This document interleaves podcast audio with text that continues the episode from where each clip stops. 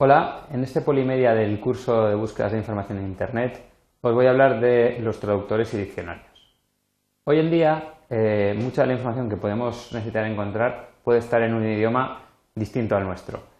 Eh, si es inglés, pues no hay ningún... Bueno, depende del nivel de inglés que tengamos, puede haber más o menos problema, pero puede haber idiomas como, por ejemplo, ruso o croata, de los que no tengamos, no sepamos ni siquiera el alfabeto. Entonces, para esto eh, en Internet existen muchas herramientas que nos permiten, si no tener una idea exacta de lo que dice, pues hacernos perfectamente a la idea de, qué va lo que estamos buscando. Las herramientas de las que hablaremos hoy son prácticamente las de Google, Google Translate, pero luego lo completaremos con otros traductores y eh, el de el de El Mundo, luego el de una herramienta de software libre que se llama Apertium y luego hablaremos del diccionario de la Real Academia Española y de algunos complementos de traducción para los navegadores.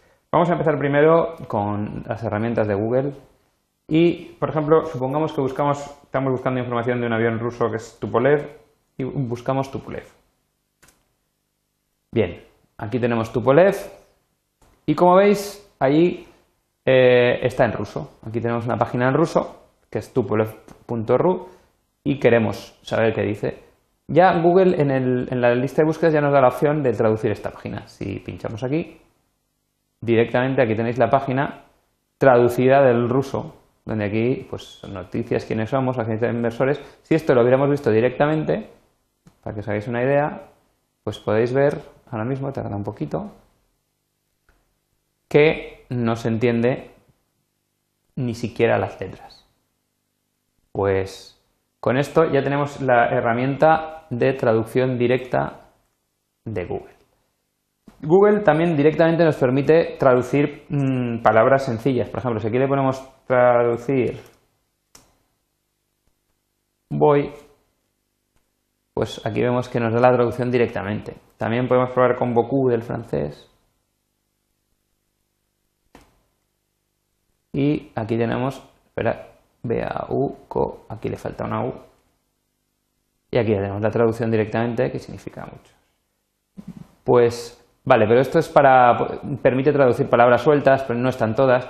La herramienta que tiene Google para traducir es una que se llama Google Trans. Buscamos ahí Translate. A ver, Translate. Translate. Y vamos directamente a Google Translate. Aquí tenemos el traductor de Google que nos permite elegir el idioma original y el de destino y aquí podemos traducir un texto o poner una dirección web. Aquí ya pone croata porque el ejemplo que tengo preparado es el ejemplo de una página web de una universidad croata donde habla de eh, herramientas 2.0. Han evaluado herramientas 2.0 en este portal.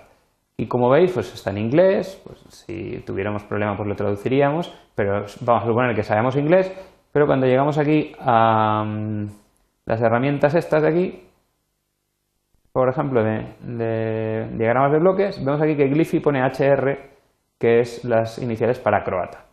Vamos a pinchar aquí y veremos una página en croata, pues que tampoco entendemos mucho. Pues si cogemos la dirección bueno, ya me he equivocado al cortar y pegar porque las teclas no están como bien pegadas. Vamos a volver a hacer otra vez. Control C para copiar. Nos vamos a, la ventana del traductor y copiamos con Control V la dirección. Y ahora decimos traducir. Pues aquí tenemos que es una herramienta Web 2.0 para una variedad de diagrama, diagrama de flujo, tal. No requiere registro.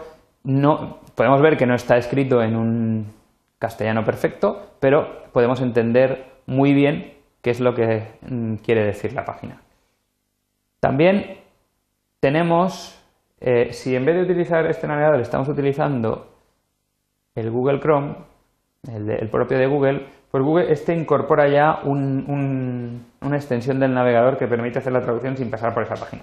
Vamos a buscar otra página de otro fabricante de aviones rusos. Y aquí vemos la página de Antonov, que está aquí, en ruso. ¿Veis ahí que está el cirílico? Bien, entramos en la página de Antonov y la página de Antonov Pues nos las prometemos muy felices porque tiene versión en inglés. Ah, pues nada, venga, vamos a verla en inglés.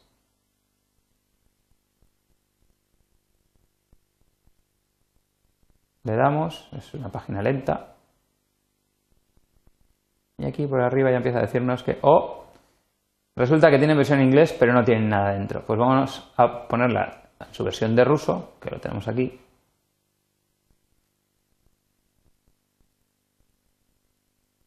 Y, lento, pero aquí tenemos, aquí tenemos la página en ruso.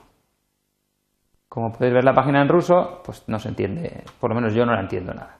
Pero aquí arriba tenéis que pone que esta página está escrita en ruso, ya la ha averiguado y si queremos traducirla, pues vamos a decirle que sí.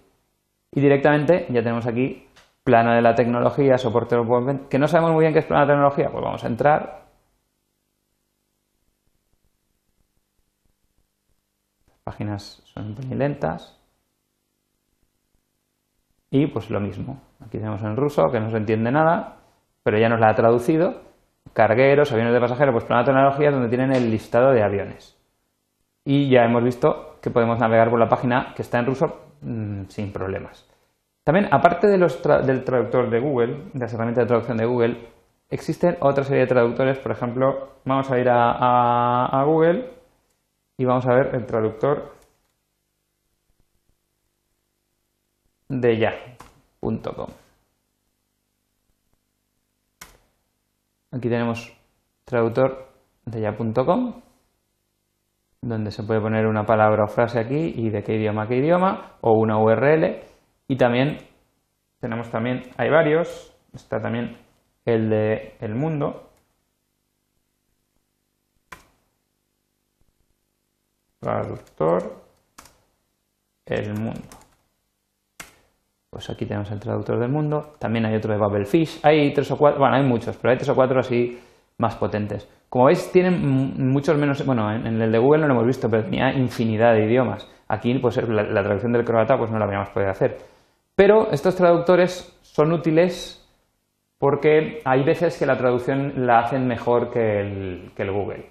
Por ejemplo, de francés, no me acuerdo cuál de los dos, pero uno de ellos hace unas traducciones mm, con menos errores que el Google. Entonces, en casos, por ejemplo, en que controlemos un poquito de un idioma y queramos escribir un correo electrónico una carta, por ejemplo, supongamos que sabemos un poquito de francés y queremos hacer un correo electrónico en francés, pero no, tenemos facilidad redactando en francés y no tenemos seguridad. Entonces, lo mejor es escribirlo en, español, traducirlo al francés y sobre esa traducción, pues ya realizar las correcciones que se nos ocurran que pueda estar mal. Entonces, igual es mejor una herramienta de estas como la del Mundo o la de ya.com eh, en vez de la de eh, Google para usar la de base. Bien, también podemos hablar de otra herramienta de traducción de código abierto que es Apertium, que viene muy bien para traducir entre los idiomas españoles. Pues veis, aquí tenemos de español a gallego, de español a catalán, de portugués, bueno, de los idiomas de la península ibérica es una herramienta que funciona bastante bien. Aparte hay otra herramienta de pago, que es diccionarios.com, en la cual pues tenemos ah, eh, diccionarios de español a inglés, de inglés a español, diccionarios de sinónimos, hay un montón de diccionarios de alemán que las de euskera, las primeras cinco consultas son gratuitas. Entonces, en el momento de buscar una palabra, una definición, lo podemos utilizar. Pero para buscar eh, palabras en español lo mejor es usar el diccionario de la Real Academia Española, que es www.rade.es. Y aquí estamos. Aquí tenemos el diccionario en el cual podemos buscar palabras o hay un diccionario de dudas. Por ejemplo, vamos a buscar vaya con Y y tenemos burla o mofa o interjección o si buscamos vaya con ella pues vemos que es un cercado. El diccionario de dudas también viene muy bien porque, por ejemplo, si no sabemos los usos de deber y de verde, ponemos aquí, dice que deber más infinitivo de nota obligación y deber de más infinitivo de nota probabilidad. Y con esto yo creo que ya tenemos vistas las herramientas de búsquedas, eh, perdón, las herramientas de traducción para búsquedas. Hasta la próxima.